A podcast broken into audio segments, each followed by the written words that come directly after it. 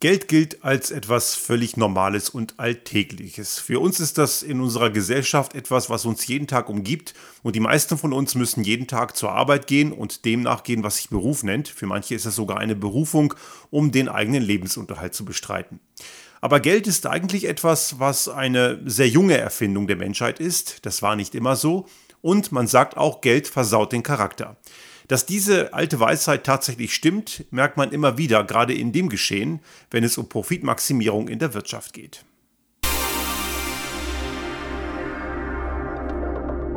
Der Restart Thinking Podcast. Ideen und Lösungen für die Transformation der Wirtschaft und Gesellschaft für das 21. Jahrhundert.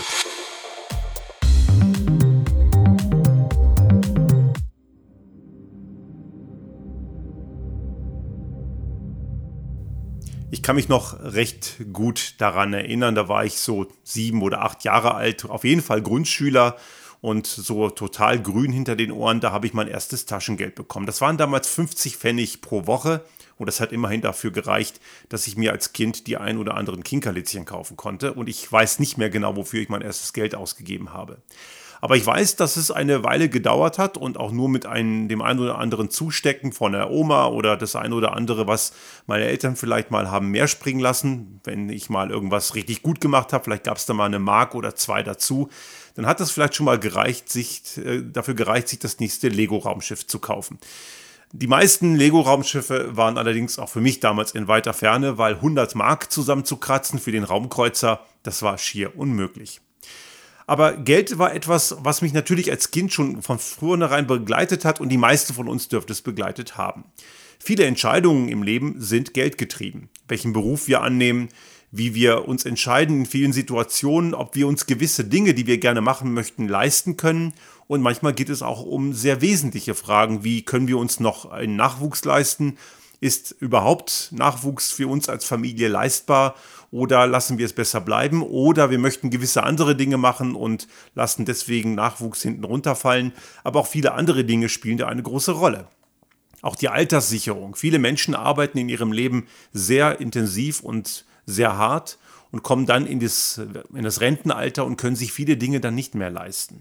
Und der Begriff Altersarmut ist ein Begriff, der auch in unserer wirklich hochindustrialisierten Gesellschaft immer immer vehementer und eklatanter wird, dass, ein, dass Länder wie Deutschland oder Österreich, die grundsätzlich sehr wohlhabend sind, sehr viele Menschen im Alter in der Altersarmutsgrenze oder im Altersarmutsbereich leben müssen. Und gerade in der heutigen Zeit, wo Preissteigerungen durch die Decke gehen, schlägt das Ganze nochmal richtig brutal zu. Geld ist etwas, was Schwierigkeiten bereitet. Viele glauben, wenn man viel davon hat, geht das Leben leichter, ist sicherlich auch im gewissen Rahmen richtig, aber man weiß auch aus sozio soziologischen Untersuchungen, dass zu viel Geld haben wiederum auch nicht mehr glücklich macht. Genügend prominente Beispiele gibt es ja. Elvis Presley ist bekanntermaßen gestorben am Unglücklichsein. Er hat am Ende eine Überdose Schlafmittel genommen, weil er es in seinem Leben nicht mehr ausgehalten hat und an Geld hat es ihm sicherlich nicht gemangelt.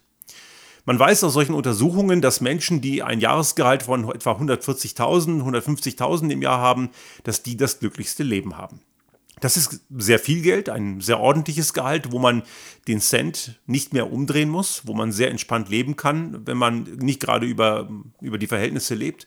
Und es ist nicht zu viel, weil man sonst immer wieder in Probleme kommt, dass man zu sehr im Blickfeld der Öffentlichkeit steht und durchaus auch im, im, Blickfeld von gewissen Kidnappern oder Erpressern sein könnte. Man ist also durchaus dort in einem sehr entspannten Lebensumfeld. Aber auch die berufliche Situation. Jemand, der in einem solchen Bereich verdient, ist noch nicht in dem, in dem Gehaltsbereich, dass er so 100% dem Arbeitgeber gehört, sodass er oder sie sich durchaus noch, noch relativ frei entscheiden kann. Natürlich gibt es da kein Schwarz-Weiß. Und wir haben eben gelernt, dass das Thema Geld einen sehr großen Anteil in unserem Leben einnimmt. Das war allerdings nicht immer so. Man weiß nicht ganz genau, wann Geld tatsächlich entstanden ist und erfunden wurde. Man weiß nur so die allerersten Zahlungsmittel in Form von Münzen. Das war so in der Zeit des Römischen Reichs Richtung griechische, ähm, griechisches Reich damals gab es auch schon solche Bestrebungen. Also das sind alles so Sachen, die in den Jahrhunderten vor Christi Geburt entstanden sind. Aber es gab auch schon vorher durchaus Zahlungsmittel. Die Zahlungsmittel waren nur relativ einfacher Natur. Irgendwelche Gegenstände, die einen gewissen Wert hatten, Metallgegenstände oder was auch immer, so dass man das in Münzen umgemünzt hat, das kam erst später. Natürlich ist Geld also schon relativ alt für unsere heutigen Begriffe. Man kann sicherlich schon von einigen Jahrtausenden dort reden. Aber den Menschen gibt es in unserer heutigen Form circa 50.000 Jahre und den Großteil dieser Zeit hat es Geld eben nicht gegeben. Man geht davon aus, dass Geld entstanden ist oder zumindest das System von Besitz und Eigentum, noch nicht Geld, so muss man es etwas korrigieren, mit der Etablierung von Ackerbau und Viehzucht. Denn diese Zeit davor, bevor Ackerbau und Viehzucht kam, und das war so etwa um 10.000 vor Christus, man streitet sich auch darüber, wo das war, ob das im Bereich des heutigen Zweistromlands erfolgte oder es gibt auch Untersuchungen dazu, dass das im südostasiatischen Raum auch schon unabhängig von der menschlichen Entwicklung in Süd, in, im Bereich des heutigen Zweistromlands auch schon Ackerbau gegeben hat, dass der Ackerbau und die Viehzucht die Geburtsstunde von Besitztümern war. Vorher haben die Menschen in Gemeinschaften gelebt als Jäger und Sammler und wenn jemand etwas erlegt hat und etwas hatte, hat äh, sie oder er es der Gemeinschaft zur Verfügung gestellt und jeder hat davon profitiert. Und am nächsten Tag hat jemand anders etwas erlegt und hat es ebenfalls der Gemeinschaft zur Verfügung gestellt. Und wenn man ein Tier erlegt hatte, so ein irgendein großes Viech, mit dem man, das konnte man eh nicht alles auf einmal alleine essen, also hat man es natürlich auch logischerweise mit allen anderen geteilt. Und den Großteil der menschlichen Zivilisation haben Menschen so gelebt. Damit steht diese Erkenntnis, die in Anthropologen schon seit Jahren sehr gut dokumentiert haben, im totalen Gegensatz zu den Annahmen der Wirtschaftswissenschaftlerinnen und Wissenschaftler, also die Ökonomen, gehen davon aus, in ihren Grundlehren, dass der Mensch schon immer Besitz haben wollte. Stimmt aber nicht der Mensch als Wesen, das Besitz anhäuft und Besitz am Ende verkauft oder in der Frühphase getauscht hat, das kam sehr vermutlich erst mit dem Beginn des Ackerbaus und der Viehzucht. Und das war eben etwa plus minus 10.000 vor Christus. Also 40.000 Jahre haben wir ohne Besitztümer gelebt. Den Großteil der Zeit also, seitdem wir existieren. Die Frühphase des Besitztums war aber noch nicht Geld, sondern Tauschgeschäft. Und damit beginnt das, was die Ökonomie als Grundlage unseres gesamten heutigen Systems versteht. Das Bestreben des Menschen, Besitz anzuhäufen.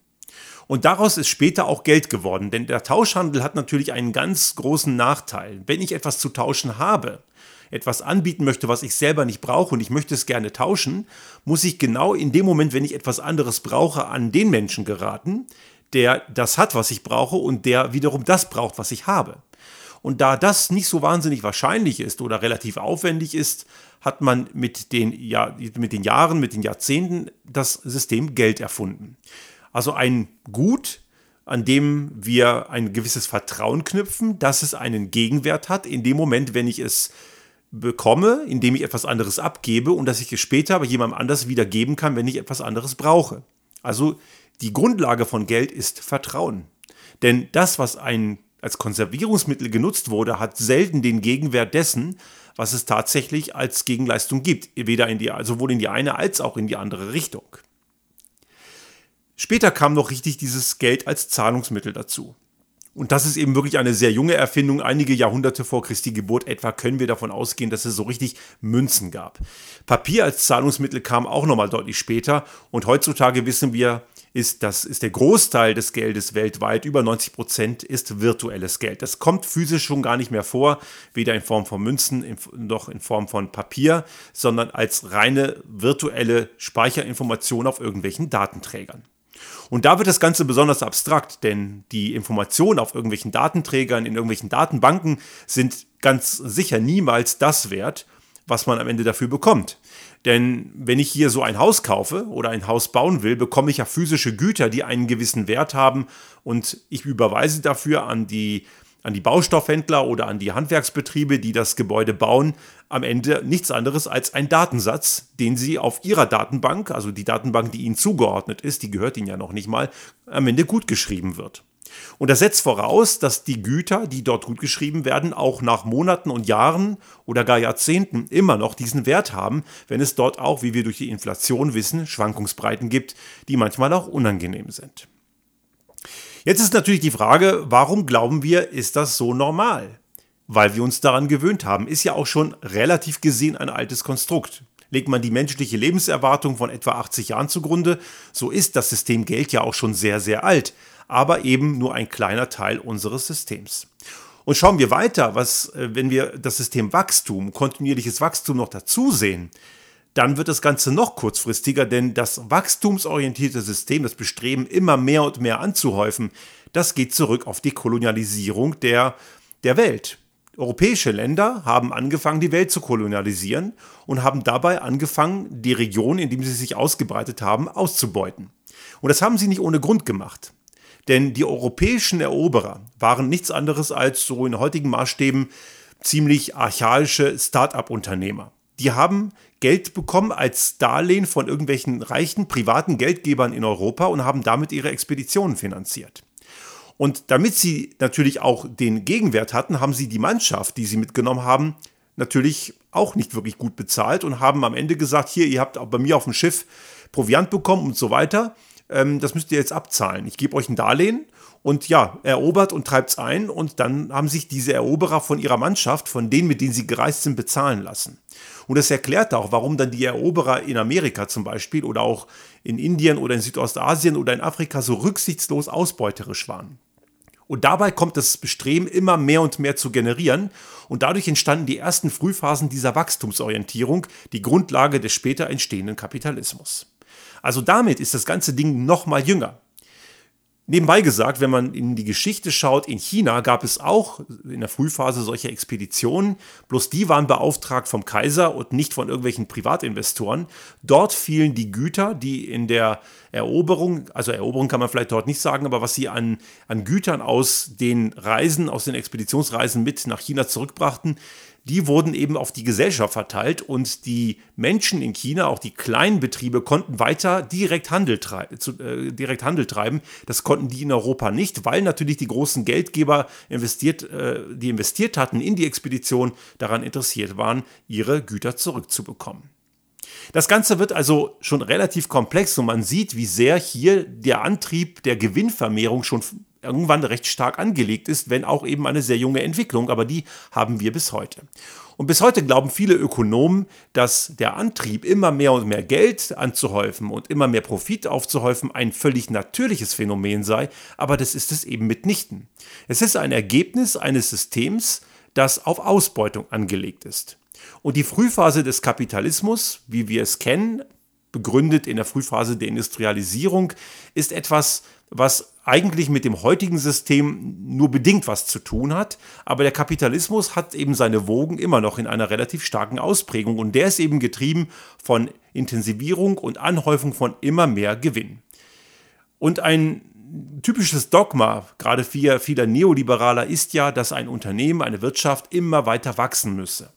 Und genau dieser Wachstumsgedanke ist ja das ein entscheidendes Übel dieser Welt. Denn dieser Wachstumsantrieb, und das haben wir hier schon einmal diskutiert, ist ja die Grundlage, die Grundfeder für Ausbeutung und auch für die Probleme der Klimakrise. Aber darum soll es heute nicht gehen. Das haben wir in einer anderen Folge bereits diskutiert. Die Frage soll sein, was ist das Problem an dem System Geld? Die Grundidee ist ja nämlich eigentlich gar nicht schlecht. Ich habe also eine Art Konservierungsmittel und dieses Konservierungsmittel ist dazu da, dass ich etwas speichern kann, wenn ich etwas abgebe, dass ich es woanders ausgeben kann, damit ich etwas brauche. Aber es gibt halt auch viele Dinge, die dazu führen, dass die Maximierung von diesem Konservierungsmittel, genannt Geld, der einzige Zweck ist. Und wenn das der einzige Zweck wird, oder der primäre Zweck, dann wird das Ganze verdammt problematisch. Und wir sehen jetzt hier an der Stelle, dass Geld in unserer Gesellschaft eine verdammt toxische Wirkung hat. Also die Grundidee ist eine grundsätzlich gute, aber die Auswirkungen sind ziemlich negativ. Dafür gibt es sehr viele Beispiele. Zum Beispiel haben wir sehen wir immer wieder in der Pharmabranche zum Beispiel, dass gewisse Medikamente einfach nicht genügend oder gar nicht hergestellt werden, weil sie zu wenig profitträchtig sind. Der ganze Bereich der mRNA-Forschung war bis zur Corona-Pandemie ein eine kleine Nische von ein paar kleinen Startup-Unternehmen wie BioNTech früher war, heute nicht mehr vorstellbar, aber die waren relativ klein in so einer Nische und deren Hauptaugenmerk war in der Krebsforschung. Und natürlich ist das eine sehr vielversprechende Technologie. Und wir haben ja auch jetzt auch bei der Impfung gesehen, wie gut das ganze Ding wirkt. Es ist ja überhaupt schon faszinierend, dass ein Impfstoff, der für den Urtyp entwickelt wurde, sogar bei Omikron noch eine Wirkung hat, die ziemlich gut ist, wenn auch nicht mehr die, die wir gewollt haben. Aber sie ist immer noch da, während die Erkrankung zu haben nicht so gute Gegenwirkung hat. Das ist erstmal eine Top-Leistung. Aber das Ganze ist jetzt erst, erst für die Pharmafirmen interessant geworden, weil diese Pandemie kam. Davor war das nicht interessant. Und man hört auch immer wieder, dass gewisse Präparate in viel zu geringer Stückzahl oder gar nicht hergestellt werden, weil es sich nicht lohnt. Das ist allerdings noch die harmlosere Variante. Was dazu kommt, und das ist in den letzten zwei, drei Wochen rausgekommen durch Investigativrecherchen, dass große Investmentketten, große Investmentanleger Arztpraxen in Deutschland aufkaufen, vorzugsweise Augenarztpraxen oder auch Zahnarztpraxen. Dabei geht es mitnichten darum, den Menschen, die dorthin gehen, ein gesundes Leben zu machen, dass die Zähne gut sind und die Augen gesund, sondern es geht darum, die Menschen, die dorthin gehen, auszubeuten. Da werden also am Ende sehr gerne grauer Star-Operationen angedroht, beziehungsweise auch verkauft, obwohl die überhaupt gar nicht nötig sind. Eine neue Brille hätte es auch getan. Ich werde die entsprechende Panorama-Dokumentation vom Norddeutschen Rundfunk auch in den Shownotes verlinken. Das ist sehr sehenswert. Denn dort werden ganz bewusst Menschen, die völlig gesund sind, völlig ohne Grund unter das Messer gelegt mit den entsprechenden Risiken. Und Insider von solchen investorengeführten Zahnarztpraxen sagen sogar aus, dass sie angehalten waren, äh, gesunde Zähne anzubohren, dass man die später in Ordnung bringen kann, nur dass man am Ende eine Rechnung schreiben kann. Und das ist natürlich die totale Übersetzung von Gier frisst Hirn. Geld versaut den Charakter. Und man sieht hier an dieser Stelle sehr deutlich, dass gewisse Leute, wenn es um Geld geht, wirklich so gar keine Hemmschwelle mehr haben. Manche gehen eben auch über Leichen. Und denn gewisse Dinge, die gewisse Unternehmen machen, haben natürlich negative Auswirkungen, auch mit entsprechenden Todesfällen. Und das kann man natürlich dramatisch übertrieben finden, ist es allerdings nicht. Denn durchaus auch die Investitionen in gewisse Arzneimittel, die zu wenig profitabel sind, können, ähm, die also nicht stattfinden. Und am Ende sind diese Arzneimittel nicht verfügbar, kann für gewisse Menschen am Ende, und wenn es blöd läuft, den Tod bedeuten. Weitere Dinge, die die Wirtschaft viel zu wenig tut, allerdings durchaus tödlich sind, ist Maßnahmen gegen die Klimakrise. Noch immer hängen wir an diesem ganzen fossilen Mist und es werden noch immer schwachsinnige Autos verkauft, die viel zu viel Sprit brauchen, irgendwelche Schlurren, die über 250 fahren, die komplett verantwortungslos sind oder irgendwelche SUV-Panzer. Und diese Karren haben sehr wohl Auswirkungen auf die Gesundheit von Menschen, gerade in den Städten, und haben auch einige Todesfälle zur Folge. Man sieht nur nicht den unmittelbaren Zusammenhang, aber er ist evident nachweisbar. Und damit beteiligt sich die Industrie, die solche Güter erzeugt, an den Sterberaten, an den erhöhten Sterberaten von unschuldigen Menschen. Und das ist nicht übertrieben. Diese Zusammenhänge kann man durchaus erkennen. Jetzt denken wir das Ganze nochmal etwas weiter. Wie sieht das aus mit Abhängigkeiten mit anderen Ländern? Ich habe vor vielen Jahren mal auch hier im Podcast schon, ich glaube, wenn man jetzt so ins Jahr 2017, 2018 schaut, aber ich habe die Diskussion auch schon einige Male geführt und einige haben mich dafür auch schon verbal geprügelt, als ich sagte, wir, China ist genauso ein Schurkstaat wie der Iran. Nur China scheinen wir zu legitimieren, weil man da einfach große Geschäfte macht. Wir sehen jetzt gerade am Beispiel Russland, wo der russische Diktator Putin eine menschenverachtende kriegsverbrecherische Invasion in der Ukraine durchführt, wie sehr sich Deutschland insbesondere, aber Österreich ist es nicht wirklich besser, sich abhängig gemacht hat vom fossilen Dreck dieser Diktatur. Und das hätte uns eine Lehre sein müssen, Einigen von uns war es ja auch schon. Also wir haben deswegen, ich glaube, ich habe das auch schon mal gesagt, wir haben das unter anderem deswegen hier nie eine Gasheizung installiert in unserem Haus. Wärmepumpe war eh immer gesetzt, aber unter anderem deswegen, und das habe ich schon 2019 gesagt, weil ich nicht von einer Diktatur abhängig sein will. Aber China ist nichts anderes. Die Frage ist, was lernen wir jetzt aus diesem Problem Russland für China? Denn Unsere gesamte Wirtschaft hier im Westen ist unheimlich stark vom chinesischen Markt abhängig. Haben wir wirklich den Mumm und die Eier zu sagen, nee, also wir werden diese Abhängigkeit Richtung China mal auflösen? Das könnte den ein oder anderen Profit verkleinern. Aber das heißt nicht deswegen, dass die Unternehmen nicht gesund sind. Man kann da durchaus auch verantwortungsvoller handeln und nicht jedes Geschäft, das Profit macht und das Profit bringt, ist ein gutes Geschäft und viele Dinge rächen sich später womöglich auch. Ein weiteres Thema, wo man diese Gier und die Problematik sehr gut sieht, ist diese ganze Krypto, der ganze Kryptoschwachsinn. Das ist eine Szene, die finde ich extrem fragwürdig und eigentlich sollte es diese Kryptowährung, zumindest so wie sie heute sind, gar nicht geben. Denn das zeigt ja auch wieder, dass der Mensch dumm und gierig ist. Jemand, der dort investiert, der tut das in den allermeisten Fällen nur, weil er gierig ist. Und diese Menschen, die in diesem ganzen Kryptoblödsinn investieren, denen ist die Tatsache, dass damit ein enormer Energiebedarf einhergeht und dieser Energiebedarf in Zeiten von Klimakrise grob verantwortungslos und fahrlässig ist, komplett egal. Die sehen nur ihre Gier. Die wollen einfach Gier frisst hirnmäßig immer mehr Profit machen. Einigen wenigen gelingt das sogar, aber das haben sie eben am Ende nicht verdient. Die Kryptowährung ist überhaupt nichts revolutionär Neues. Das ist halt zwar eine Technologie, diese Blockchain-Technologie, die man durchaus auch sinnvoll anwenden könnte, aber im Endeffekt ist die Mehrheit der Anwendungsfälle heute überhaupt nicht sinnvoll. Die ist komplett toxisch und macht den gleichen Blödsinn wie vorher auch, nur eben mit einer anderen Technik. Und das macht es mitnichten besser, sogar in dem Fall erheblich schlechter. Also das Streben nach Profit, nach Geld, nach immer mehr Geld, Geld, Geld führt dazu, dass viele Entscheidungen getroffen werden, die uns allen gemeinschaftlich massiv Schaden zuführen. Und das Problem ist, dass die Leute, die diesen Schaden anrichten, in den wenigsten Fällen dafür gerade stehen müssen. Wenn, würden sie diesen Schaden tatsächlich bezahlen, sähe die Entscheidung anders aus. Das soll uns jetzt zum Abschluss ein bisschen auch in Richtung dessen führen, was eine Lösung ist. Und eine Lösung finden wir bei der UNO. Es gibt UNO-seitig eine sehr gute und klare Definition für Nachhaltigkeit. Nachhaltigkeit ist ein Begriff, den wir verdammt oft hören, allerdings die wenigsten wissen, was er tatsächlich bedeutet. Und Nachhaltigkeit ist nicht nur, dass wir am Ende auf alle möglichen Produkte und Dienstleistungen einen grünen Aufkleber drauf machen können, sondern Nachhaltigkeit bedeutet, dass wir drei wesentliche Säulen wirklich in einen verantwortungsvollen Zusammenhang bringen und in einer verantwortungsvollen Balance halten. Und dagegen gibt, da gibt es im Wesentlichen die drei Ökologie, Ökonomie und Soziales.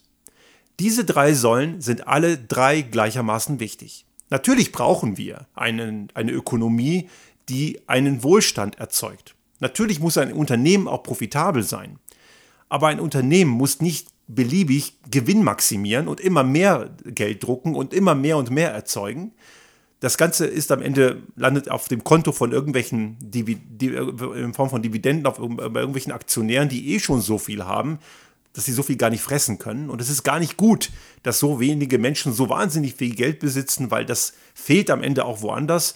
Und sie können natürlich wohlhabender sein als andere. Es geht hier nicht um, alle sind gleich. Natürlich gewisse Menschen investieren und haben auch ein höheres Risiko, die sollen da auch die Belohnung für kriegen. Aber diese enorme Spreizung, dass ein Mensch wie Elon Musk über 200 Milliarden schwer ist, da stimmt was nicht. Das ist definitiv toxisch. Und wir haben das auch in der letzten Folge schon gesagt, diese, diese große Spreizung zwischen Arm und Reich führt eben auch zu Problemen in der Säule Soziales. Die soziale Verantwortung ist ebenfalls ein ganz wichtiges Element, denn eine Gesellschaft kann nur funktionieren, wenn das soziale System in einem gesunden Gleichgewicht ist. Auch die Top-Reichen profitieren davon, wenn das soziale System gut und gesund ist. Und auch die Unternehmen tun das. Wir können das zum Beispiel sehr gut am Beispiel Bildung sehen. Wenn zum Beispiel Unternehmen ihr, ihre Steuerhinterziehung machen. Da heißt es natürlich Steueroptimierung. Klar, wenn irgendwelche dubiosen äh, Finanzberater da irgendwelche Steuerhinterziehungsmodelle basteln, dann heißt es natürlich nicht Steuerhinterziehung, kommt aber aufs Gleiche raus. Also die Unternehmen entziehen sich ihrer sozialen Verantwortung, aber gleichzeitig möchten sie gut ausgebildeten Nachwuchs haben, Personal, das von den Hochschulen kommt, das von der Schule kommt und in die Ausbildung geht, das möchten sie sehr wohl, aber sie möchten sich an den Kosten am Ende nicht beteiligen und das funktioniert eben so nicht. Und die dritte Säule, Ökologie, kann, führt am Ende auch dazu, dass es den Unternehmen gut geht. Ein Unternehmen, das die ökologische Verantwortung wahrnimmt, ist auch langfristig gesünder. Macht man also das, was die UNO unter, unter Nachhaltigkeit versteht, also die Säulen Ökonomie, Ökologie und Soziales, in einer gesunden Balance zu halten, und gleichermaßen als wichtig zu betrachten und auch einzuführen und übertragen in Strategien und Entscheidungen in Unternehmen, dann würde es, wird es auch diesen Unternehmen definitiv besser gehen. Sie profitieren davon. Das Problem ist, sie profitieren davon eher auf einer langfristigen Skala von fünf bis zehn Jahren oder länger. Aber diejenigen, die aktuell Entscheidungen treffen, die kriegen ihren Bonus in Zeitraum von ein oder zwei Jahren. Hier haben wir also offensichtlich einen ganz massiven, eine ganz massive Spreizung zwischen der Interessenslage von Entscheidern in Unternehmen und dem unternehmerischen Interessen, damit das Unternehmen auch langfristig funktioniert. Und wir sehen durchaus Unternehmen, meistens das kleine familiengeführte, Aber es gibt, viel, gibt durchaus ein paar Beispiele, wo Unternehmen diese, diese drei Säulen sehr, sehr ernst nehmen und das auch übertragen. Also wir als kleines Unternehmen tun das auf jeden Fall. Und es gibt auch die ein oder anderen anderen Unternehmen, die das machen. Aber es sind am Ende nur sehr, sehr wenige. Die meisten tun das nicht. Und gerade jetzt in Zeiten von Rohstoffmangel und einer, einem Krieg in der Ukraine, der, das führt am Ende dazu, dass viele Entscheider am Ende wieder zurück wollen in alte Gefilde, weil sie sich dort auskennen. Und da will man am Ende mal wieder lieber Kohleenergie länger laufen lassen, weil das ist ja jetzt wichtiger, dass wir hier irgendwas sicherstellen. Nein, ist es nicht. Denn wenn wir das tun, dann laufen wir in die gleiche Falle und am Ende ist das Problem überhaupt nicht gelöst. Wir haben nur mal irgendwie ein Schmerzmittel eingeworfen, aber der Kater kommt dann später. Wir müssen es gleich gescheit machen. Und es ist schön und gut, wenn man jetzt sagt, wir bauen mal eben Richtung Herbst ein LNG-Terminal in der Nordsee. Kann man machen. Aber was bitte tun wir, mit dem gleichen Enthusiasmus, um die Energiewende voranzubringen, weil wir dann wirklich autark sind und nicht mehr auf irgendwelche Diktaturen angewiesen sind. Denn Flüssiggas kommt auch aus irgendwelchen anderen Ländern. Nicht alle sind dubios, aber es ist ein Problem, denn es ist am Ende immer eine Importabhängigkeit da, während Wind, Sonne, Biogas, Wasser, das sind Dinge, die kann man regional erzeugen. Hier haben wir also das Problem, dass je unternehmerischer und langfristiger in der Verantwortung Unternehmensentscheiderinnen und Entscheider denken, desto eher sind die fit für die Zukunft und desto besseren Job machen sie. Geld als, als, als alleinigen Antrieb, nur weil man noch mehr davon haben will und man kriegt unter Umständen den Hals nicht voll genug, das ist ein hoch problematisches Gift in unserer Wirtschaft, in unserer Gesellschaft und löst ganz schön viele große Probleme aus, die wir am Ende mühsam wieder abarbeiten müssen. Die Lösung dazu sind politische Entscheidungen, die am Ende die Leitplanken setzen, damit asoziales Verhalten, Geldvermehrung zu Lasten anderer, zu Lasten der Umwelt einfach gar nicht mehr möglich sind oder sich einfach schlichtweg gar nicht rechnen. Und nein, ich sage das hier nochmal, das hat nichts mit Sozialismus zu tun. Das ist soziale Marktwirtschaft.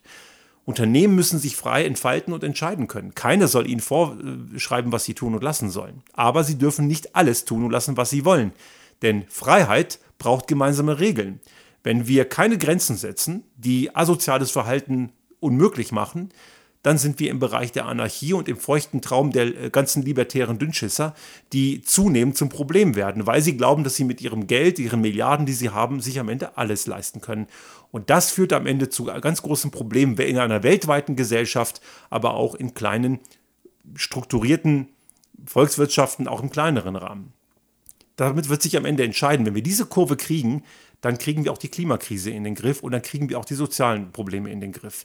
Schaffen wir diesen Wandel, dieses Umdenken und die Rekalibrierung unseres marktwirtschaftlichen Systems hin zu einer echten sozialen Marktwirtschaft nicht, dann wird das Problem, das wir heute haben, nicht nur so bleiben, es wird am Ende immer größer.